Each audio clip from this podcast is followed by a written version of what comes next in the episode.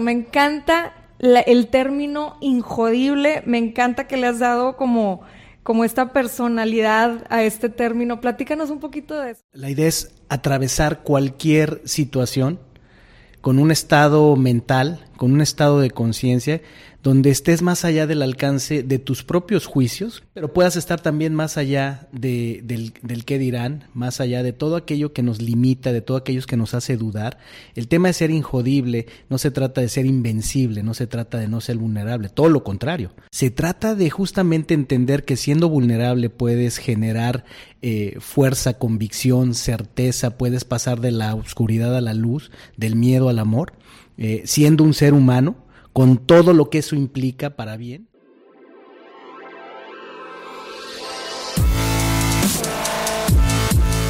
Bienvenidos, Injodibles. Hola, soy Víctor Vargas, coach de vida y alto desempeño, conferencista y empresario. Y en cada episodio te presentaré personas o mensajes injodibles para inspirarte a revelar y expandir los límites de tu mente, tu corazón y tu espíritu. Gracias por acompañarme a conectar y a elevar la vibración. Comenzamos.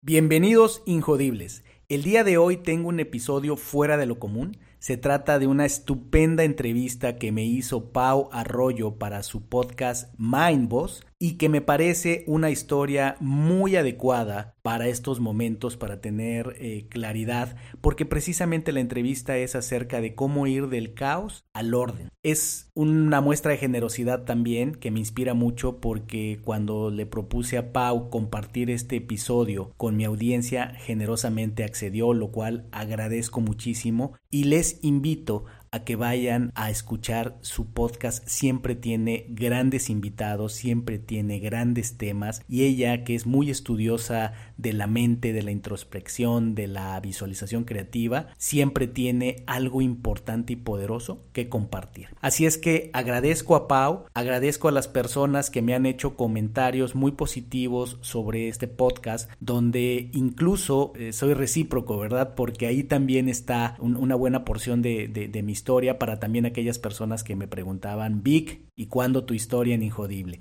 Así es que este es un tributo a ese, a ese podcast, espero que lo disfrutes. Hoy vamos a hablar de cómo desenredar la maraña de pensamientos, emociones, creencias y programaciones que nos limitan a encontrar esa paz mental que estamos buscando, ese orden mental.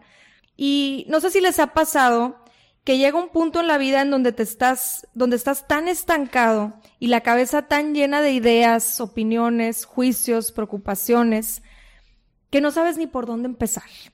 O cuando se te presenta en la vida un obstáculo tan grande que te satura la mente y te paraliza.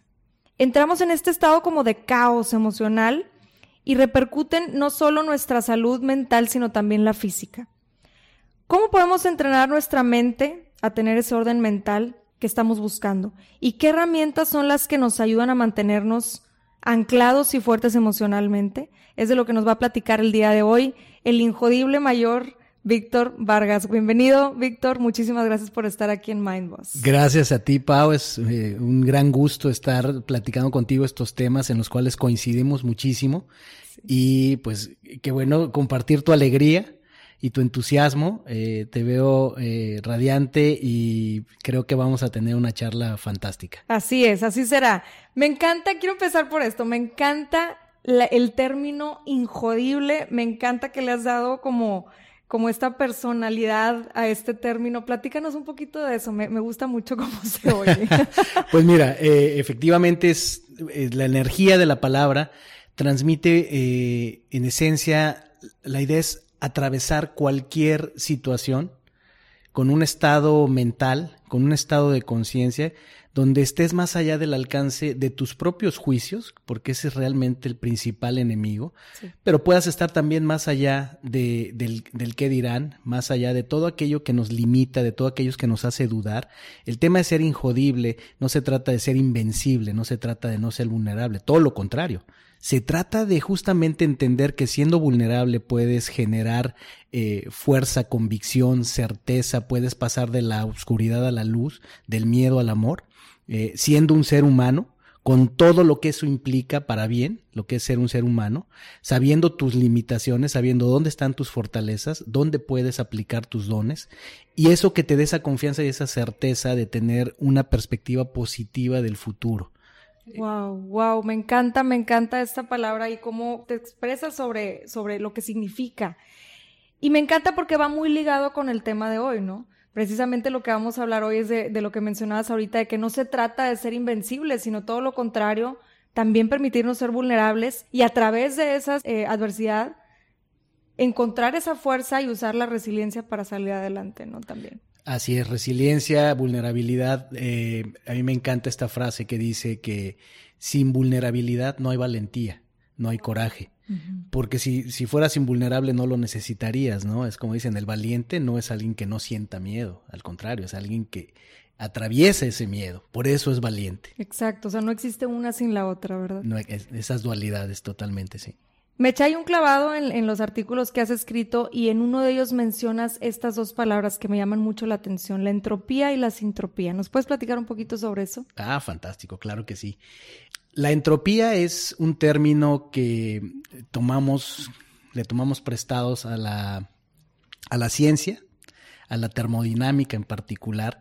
Se utiliza mucho este término para, es, es la tendencia que de acuerdo a, la termodinámica tiene el universo y todo lo que existe en el universo hacia el caos, hacia la muerte. Cualquier cosa que en el universo existe, eh, si no aplicamos una energía sobre ella, tiende al caos. Entonces la entropía, cuando la vemos en los términos comunes y humanos, es cualquier cosa que dejemos en el, en el mundo, pensemos cualquier eh, construcción, cualquier material, al paso del tiempo, si no le damos mantenimiento, si no lo cuidamos, eh, pensemos una construcción, un algo, se oxida, ¿no? Los materiales se oxidan, la pintura se cae, el sol desgasta el color, eh, y, y en un sentido de entropía, eso ocurriría en nuestro mundo común y corriente. La verdad es que es una ley del universo. Y en esta ley del universo es que cómo, cómo logramos eh, evitar el paso de la entropía. No es, que, no es que la evitemos al 100%, pero cómo reducimos el paso de ese caos o la generación de ese caos es a través de aplicar energía. Y, cómo lo llevamos eso a, a, nuestra vida cotidiana es... Eh, Definamos el caos como qué es, como falta de claridad, como incertidumbre, como cuando sentimos miedo, como cuando nos sentimos perdidos. Ese caos, eh, la única manera de disiparlo, porque así es como se, se, habla en termodinámica, cómo disipamos caos, la única manera es inyectar energía. ¿Cómo inyectamos energía? Aquí me estoy brincando ya al final de la historia, pero cómo inyectamos energía es a través de generar calma esa es la parte difícil, ¿verdad? Cómo en un estado de caos, en un estado de miedo, en un estado de tenemos la mente eh, difusa, dispersa, cómo, cómo generar calma, pero es ese es el paso. Cuando, cuando tú puedes generar calma, puedes generar claridad.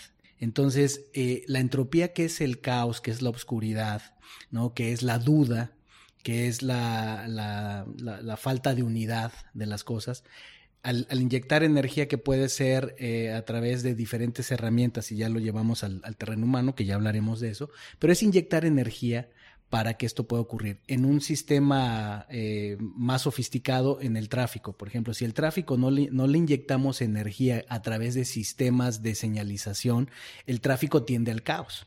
¿Por qué nuestras calles eh, pueden eh, seguir circulando? ¿Por qué no colapsan las ciudades? Si te fijas, una ciudad es un sistema.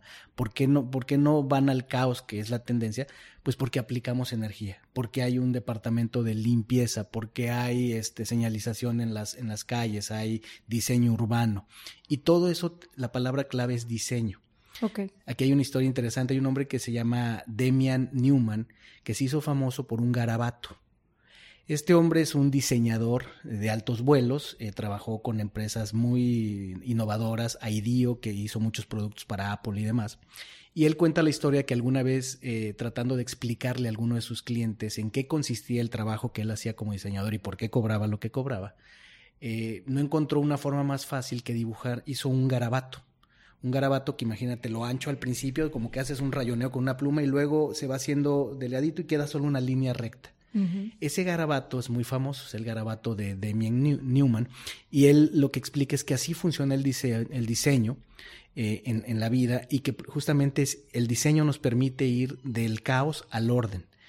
Y en muchas medidas lo que hacemos, llamémosle terapia, llamémosle armonización, llamémosle como le llamemos en, en, nuestra vida, cada quien, lo que hacemos es eso, es diseñar. Diseñamos mejores maneras de percibir el mundo, mejores maneras de procesar lo que percibimos, de interactuar con las personas. Y es una manera, a mí se me hace muy poderosa de verlo a través del diseño, eh, ir del caos al, al orden. O sea, esa sería una de las herramientas que, que recomiendas, ¿no? O sea, eh, la parte del diseñar de intencionar y tener claro lo que quieres lograr en tu vida, ese yo creo que sería el paso principal. Así es, una herramienta por excelencia es, es el diseño. Y lo podemos ver en, en, términos muy sofisticados, cómo se diseñan los grandes productos, cómo se diseñan las ciudades, cómo se diseña el futuro o la planeación estratégica tiene mucho que ver con diseño. Pero en términos sencillos, una, una, una persona común es cómo diseñamos nuestra vida. Exacto antes de, irnos a algo más sofisticado, es, número uno, es tomar conciencia, es eh, que esa es muchas veces la parte complicada, ¿no? Tomar conciencia de, de, qué queremos y qué no queremos. Y una vez que, que somos capaces de identificar eh, ya sea lo que no queremos o lo que sí queremos, podemos movernos a, a la acción. El tema es que los seres humanos eh, generalmente tenemos dos mecanismos para movernos a, la acción o para crecer, vamos a llamarle así, para que nuestra conciencia crezca. E incluso los japoneses le, le, tienen nombre a estos dos conceptos. Ellos le llaman Satori y Kensho. Satori y Kensho. Y Kensho. Ok. Satori es el crecimiento o, o la toma de conciencia de manera proactiva, es decir, la persona quiere crecer, tiene esta sed y empieza por su propia cuenta, sin que nadie la empuje a ello, empieza a buscar maneras de crecer. En términos generales podríamos hablar de leer, de, reunirse con otras personas que le estimulen y entonces va aprendiendo y va creciendo, va, va, teniendo un crecimiento en el sentido que queramos, de conocimiento, de madurez espiritual, como lo queramos ver. Eh, y ese es un muy buen mecanismo, vas adelante de la ola. Y Kensho es otra manera que todos los seres humanos le hemos experimentado, pero a veces eh, nos, atropella de más, ¿verdad? Kensho es eh, un crecimiento, una ampliación, una toma de conciencia a partir de un impacto eh, fuerte, de alta magnitud, emocional, físico o mental. O sea, un trauma. Un trauma. Así es. Es, diría la abuelita, es cuando la vida nos educa a golpes. Cuando, cuando aprendemos a partir del golpe de la vida, ¿no? Exacto. El tema es que todo ser humano tenemos el aprendizaje de ambos sentidos. Todos tenemos, todos somos héroes, ¿cierto? Todos tenemos una historia de héroe. La verdad es que no hay una idea así como que eh, solo deberíamos aprender de manera proactiva. Eh, precisamente ser invulnerable, ser injodible, es saber que la, la crisis, el drama, ¿no? El trauma está a la vuelta de la esquina. Puede que se manifieste, puede que no, tomaremos medidas, seremos ordenados, precavidos, lo que sea. Pero el tema de ser injodible es saber que aun si se manifestara, aun si hubiera un, drama, tienes los recursos internos, confiar en que como te ha pasado, como has llegado a este punto de tu vida, lo vas a resolver. Y ese orden entonces es sinónimo de sintropía, ¿no? Que es lo opuesto a la entropía. exacto. Lo opuesto a la entropía sería la, la sintropía que es el estado de orden donde, eh, digamos que en términos físicos, detienes o haces más lento el proceso de, caos que tiene el universo. Entonces esas dos palabras yo creo que se nos van a quedar clavadas para poder pasar del, caos al orden. Platícanos ejemplos personales en tu vida en donde hayas aplicado todo lo que nos estás platicando ahorita? Pues mira, una historia que a mí me, me gusta contar, compartir con las personas es ¿Cómo es que me dedico a lo que me dedico hoy? Eh, yo pasé cerca de 20 años, poco más de 20 años trabajando en corporativos. Digamos que una historia eh, típica de estudié, me preparé, me contraté en determinadas empresas e hice una carrera ejecutiva. Y bueno, pues tuve muchas satisfacciones, mucho crecimiento y demás. Y llega un momento donde todo esto que te acabo de decir, todas las fuerzas de la entropía y el caos y el kensho y demás, yo no estaba muy versado en esos temas, ¿no? Y llega un momento donde yo en mi carrera estando en la cúspide, que de hecho fue cuando me vine a Monterrey, yo me vine aquí eh, presente por un, un, empleo con una, eh, una, gran oportunidad para mí y demás, y todo pintaba fabuloso. Estaba yo en la cúspide de, de mi carrera y algo empieza a pasar en mi interior que empiezo a perder certeza, que empiezo a sentirme vulnerable, me empiezo a sentir no confiado, empiezo a sentir como que las cosas no me funcionan. Y entonces en mi trabajo que yo me sentía muy seguro, que yo me sentía muy firme, empiezo a, desconectarme y empiezo a entrar, para hacerte la historia larga, corta, empiezo a entrar en un estrés muy elevado y a la vez empiezo a entrar ya en el tiempo en una, en una depresión. Y entonces se manifestaba para mí todos los días que ir a trabajar era verdaderamente ya un suplicio. Y además, pues yo no veía la salida. Estaba yo en una obscuridad tal que imagínate, yo volteaba, veía a mis hijos pequeñitos, veía a mi esposa y al principio obviamente pues yo no, no, no, platicaba con él, no le había dicho la claridad, con claridad lo que yo estaba sintiendo. aunque ella eh, tiene muchos recursos para eso, yo, decía, no, no, yo debo poder con esto. Pero yo estaba viviendo un infierno por dentro. Entonces, el tema es que muchas, eh, creo que muchas de las veces ese salir del caos empieza por levantar la mano o aceptar la ayuda que te están dando. Mi esposa me conoce muy bien, sí, sí. Ella sabía que, que yo no la estaba pasando bien empezamos a, conversar poco a poco, empecé a decirle cómo estaban las cosas y el tema es un poquito más, ¿no? Así es, abrirme. Sí, sí, sí. Y que es parte de, del proceso de, del proceso de, conciencia. Entonces, eh, por ahí algún, algún maestro me decía, cuando tú levantas la mano y pides ayuda, ya resolviste la mitad del problema. Y por ahí empieza, ¿no? Por ahí empieza en abrirte, en entender y aceptar que algo no está bien y que ya pasó suficiente tiempo y que si no haces algo se va a deteriorar más. Entonces por ahí empieza este tema de ese viaje personal del caos, que finalmente creo que es algo muy, muy importante. ¿Qué nos trae el caos? Nos trae aparentemente dolor en el presente, nos trae puede ser un trauma, una experiencia desagradable, pero nos trae los más grandes aprendizajes en todos los sentidos, eh, eh, mental, espiritual. Y para mí ese viaje, que fue un viaje de, de, bastante tiempo, fueron cerca de dos años o poco más de dos años, me fue llevando un proceso donde lo que para mí parecía que se me iban cerrando puertas, que yo iba bajando en una espiral, realmente me pusieron en un camino de crecimiento a través de que de aceptar que necesitaba ayuda, a través de levantar la mano y a través de empezarme a abrir, a escuchar lo que en realidad yo quería hacer. Exacto. Ahí yo descubrí que del mundo de los sistemas, yo era director de sistemas de empresas grandes, pues imagínate, con una educación, con una experiencia en el sentido de todo muy eh, lógico, racional, así es, y más en sistemas, ¿no? Somos, eh, programamos software, hacemos que las computadoras hagan cosas precisas. Finalmente el proceso me llevó a descubrir que lo que yo quería hacer era ya diferente. Lo que fui descubriendo que me pasó es que a lo largo de los años de mi carrera, más que profundizar en temas de tecnología, creo yo que el, valor que yo le agregaba a las organizaciones era precisamente liderar los grandes equipos de sistemas que me tocó liderar.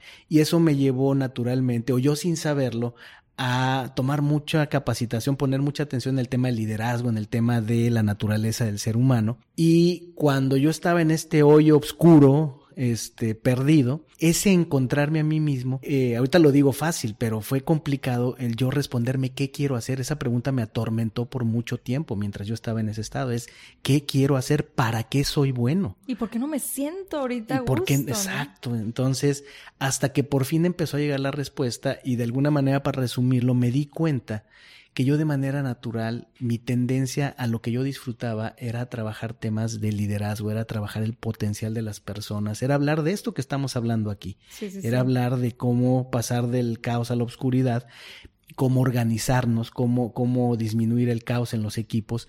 Y entonces ahí para mí fue un aha moment.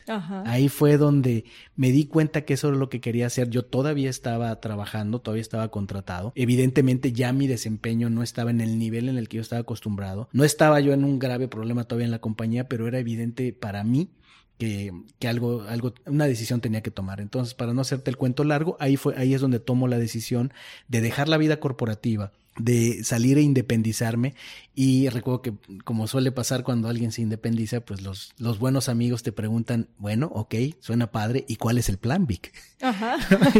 pues no tengo un plan, pero... A ver qué pasa. Pero creo que, creo que lo debo intentar y creo que va a salir bien. Eh, por supuesto, hubo muchos ángeles en el camino, empezando por, por Sisi, mi esposa. Finalmente decidí eh, empezar por el coaching. Lo primero que hice fue eh, certificarme como coach y ahí, ahí encontré mi elemento, ahí encontré mi instrumento y es algo que llevo ya casi cinco años haciendo y me siento extremadamente eh, feliz, creciendo, con retos y demás, pero eh, cada vez estos retos me hacen aprender nuevas cosas. Y yo creo que ese proceso, ¿no? El proceso de encontrar tu misión en determinado momento de tu vida, porque yo siento que la, misión va cambiando. Claro, tenemos una misión final, más la misión va cambiando en, las etapas de nuestra vida. Yo creo que el, el proceso de llegar a eso y utilizar esta herramienta de la resiliencia para salir adelante después de un, de un momento difícil, viene mucho de conectar con nosotros mismos, ¿no? Que lo que mencionabas ahorita. Yo siento que, que esa etapa, vaya, el proceso es inevitable el, el hacer introspección. ¿Estás, ¿Estás, de acuerdo con eso? O sea, tenemos que conectar con nosotros mismos y, y, siento que fue algo que tú hiciste, ¿no? Que te conociste más que nunca y, y en el momento lo sientes como lo peor que te ha pasado en la vida, más ya cuando empiezas a ver, cuando tienes ese aha moment, que es precisamente un proceso que cada quien tiene el, tiempo diferente, cada quien se tarda más o menos, dependiendo del caso. Pero es un proceso muy enriquecedor porque sientes que conectaste con una parte de ti que quizás hayas olvidado hace mucho tiempo, ¿no? O que quizás no le hayamos puesto atención. Entonces, creo que sí es, es muy importante el, el poder compartir y abrirnos a los demás, como bien decías, para poder conectar con esta parte de nosotros, ¿no? Así es. Ahora sí, me gustaría que nos compartieras un paso a paso de cómo pasar del caos al orden, para que a toda la gente que nos está escuchando ahorita le quede súper claro cuáles son los consejos que tú crees que puedan ayudarnos en este, en este camino. Eh, mira, sin duda el, principio es la, la indagación, indagar, preguntarnos. Creo yo, no creo que haya un método, definitivamente. No, no hay como una receta. Eh, a, unos nos funciona bien de una manera y de otra. Pero en términos muy generales, creo que uno de los ingredientes es eh, esa indagación y, y, definitivamente cómo lo podríamos hacer el, el, diálogo, ponerle atención a nuestro diálogo interior.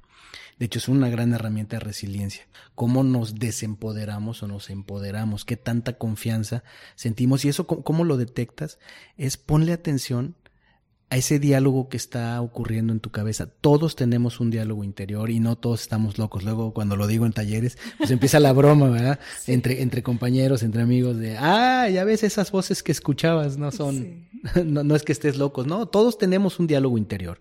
Entonces, empezar a vigilar cómo nos hablamos es, es un primer gran paso para escuchar tanto si nos estamos nosotros mismos desempoderando o bien descubrir este tipo de cosas como en mi caso descubrir eh, qué era lo que a mí me gustaba, por dónde estaba mi camino. De hecho, ese es, ese es un gran eh, indicio. Cuando tú tienes incomodidad sobre que no sientes plenitud en lo que estás haciendo, que no sientes que estás conectando con tu misión, ese, ese es un buen indicio para hacerte esas preguntas una recomendación que yo le doy a la gente porque fue mi experiencia personal, fue eso. Al final, eh, no llegué rápido a la pregunta y a la respuesta, pero fue preguntarme, en condiciones normales, si, si no me está presionando nadie, a mí qué es lo que naturalmente me gusta hacer y fue que me contesté lo que te decía. Me gusta trabajar con la gente, me gusta trabajar en el liderazgo, en el potencial, me gusta estar frente a grupos, me gusta hablar. Eh, y ahí descubrí mi instrumento, que creo que primero descubres tu instrumento, o sea, primero empiezas con una indagación, sí. que es escúchate, después hazte preguntas, ¿qué quiero? Después, eh, en esas preguntas es entiende hacia dónde fluyes naturalmente, porque eso te va a decir mucho dónde están tus talentos, dónde están tus fortalezas. Como conectar con, con, tanto tus talentos, tus fortalezas, como tus defectos y, Totalmente, tus áreas de oportunidad. Sí. Y creo yo, en mi opinión, es primero entender cuál es tu instrumento, si lo vemos así, el universo, qué instrumento te dio a través de tus talentos. Y creo que es un paso separado, yo lo veo así, el que después descubras y entiendas ese instrumento para qué propósito es. Y que yo lo veo como tú, o sea, es eh, el propósito puede, puede cambiar en el tiempo. creo que tiene que ver mucho con, con esa conexión personal. Y ahí sin duda, eh, ¿cómo lo puedes hacer? Es, bueno, no todo mundo tiene que ser máster en meditación, pero ayuda mucho meditar, ayuda mucho herramientas simples y sencillas como eh, un, un cuaderno. O sea, el poder que hay en poner palabras, o sea, en general te fijas, todo es palabra, la palabra es sumamente poderosa. Por eso decía yo, cuidado con, con lo que te dices, tu diálogo interior son palabras, cuidado con lo que le dices a los demás con lo que los demás te dicen y permites que se vuelva uh, parte de ti, parte de ti que o te no, defina, exacto. que te define exactamente. Entonces la palabra está en todo esto, es, es ese camino del caos eh, a, a, la, a, la, a, la, claridad puede ser diferente para cada quien, pero sin duda indagación, sin duda contemplación.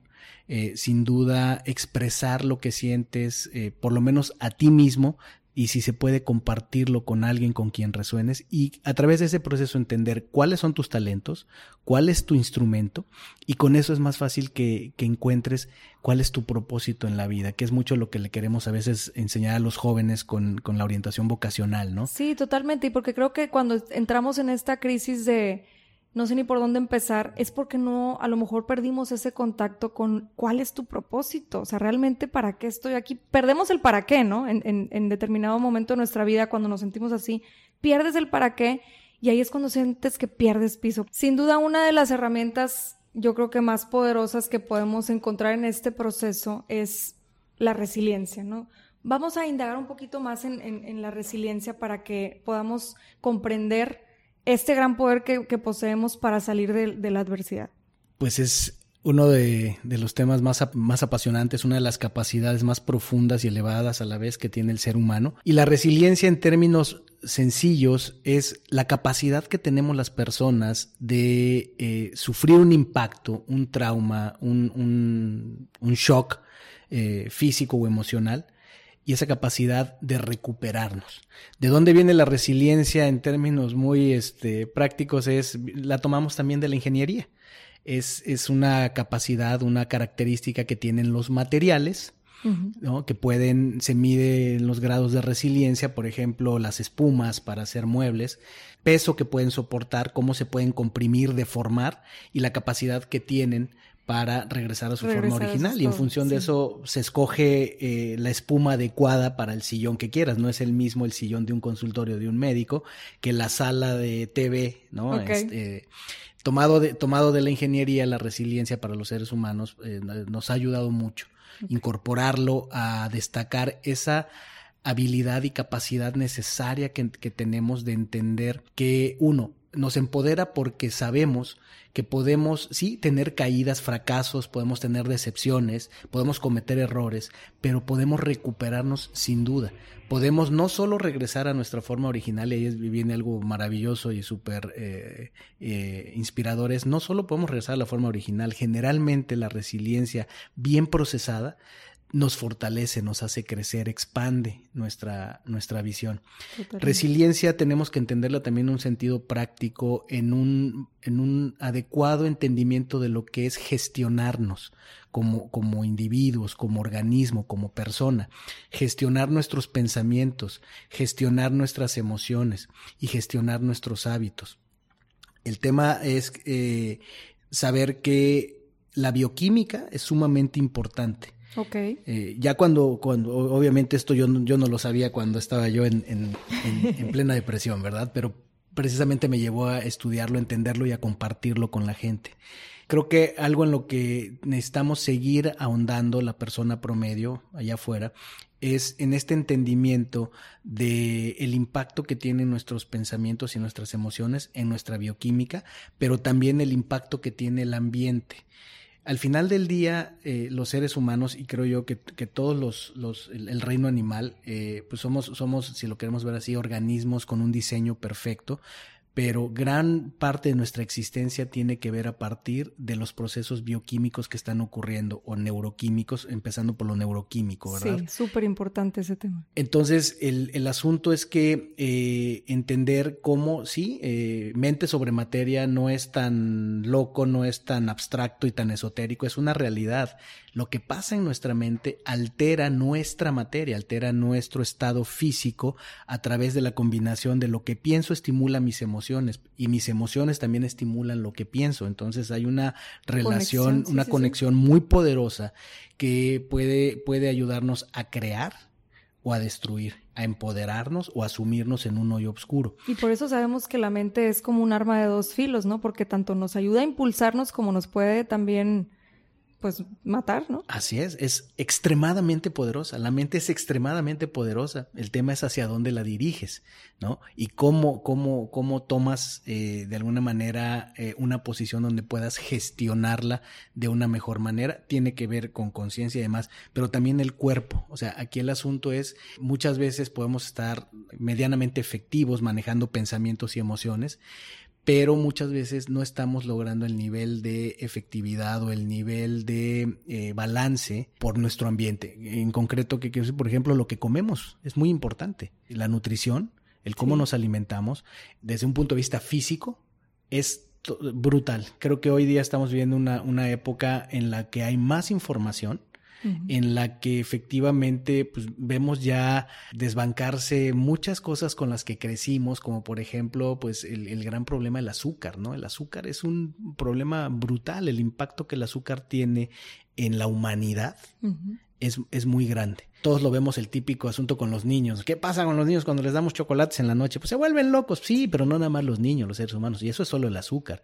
Pero ¿qué pasa con los carbohidratos? ¿No? Y, les ponemos atención por el tema de la obesidad y que si nos queremos ver bien.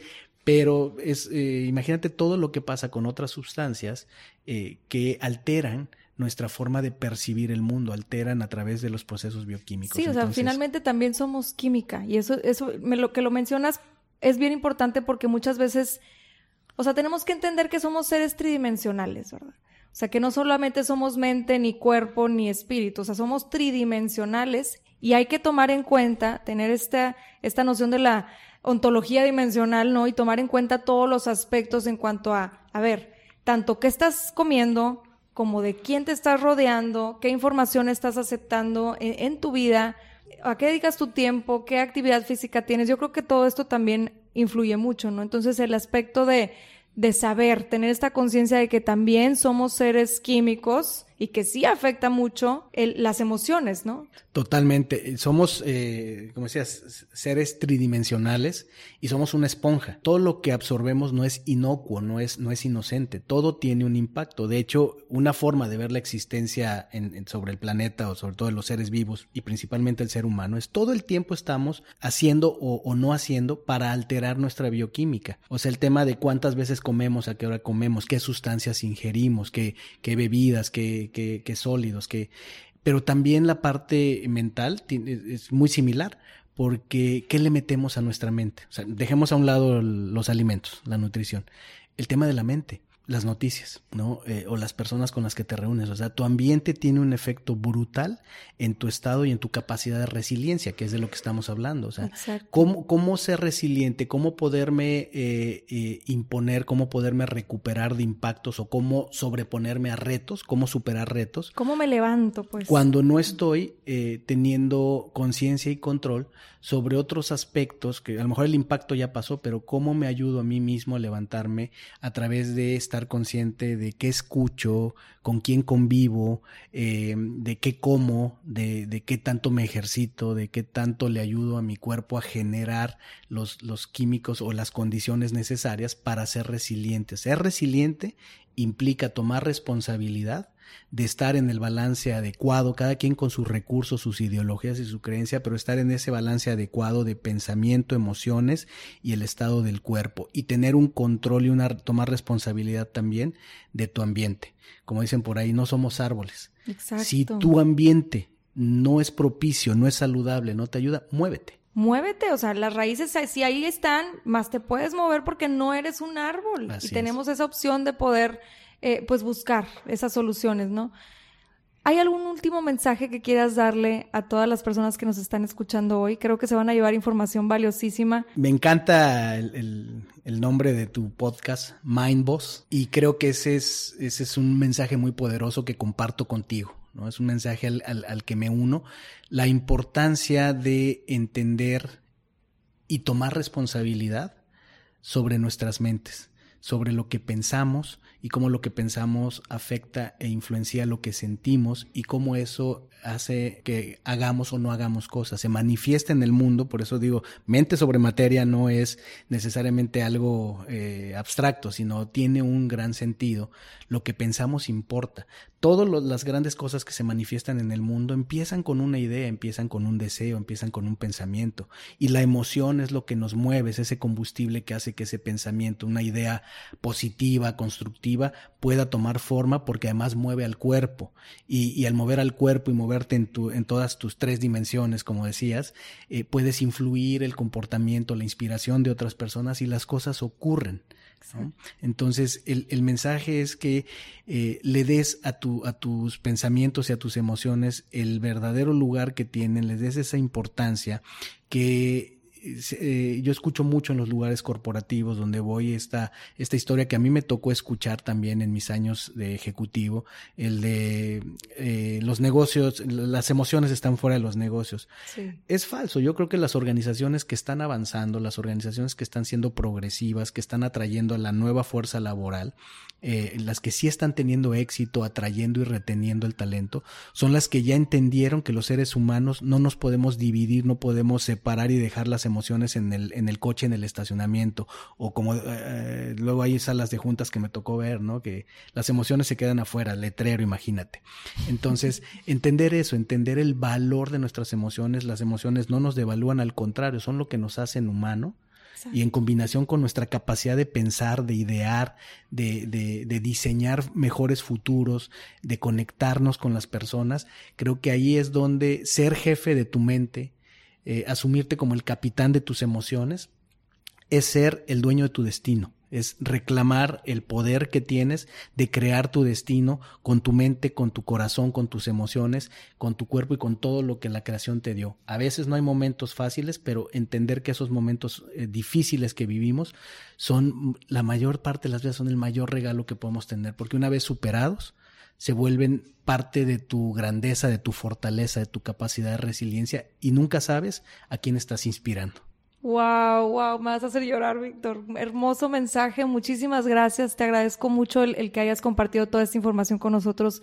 Estoy segura que se van a llevar información, como te decía, valiosísima, que les va a servir para precisamente hacer esto, pasar del caos al orden, no importa la situación que estés viviendo en este momento, que sepas que siempre hay alternativas, que siempre hay una salida y que si tú te dedicas a tus pensamientos, a nutrirte positivamente, lo puedes lograr.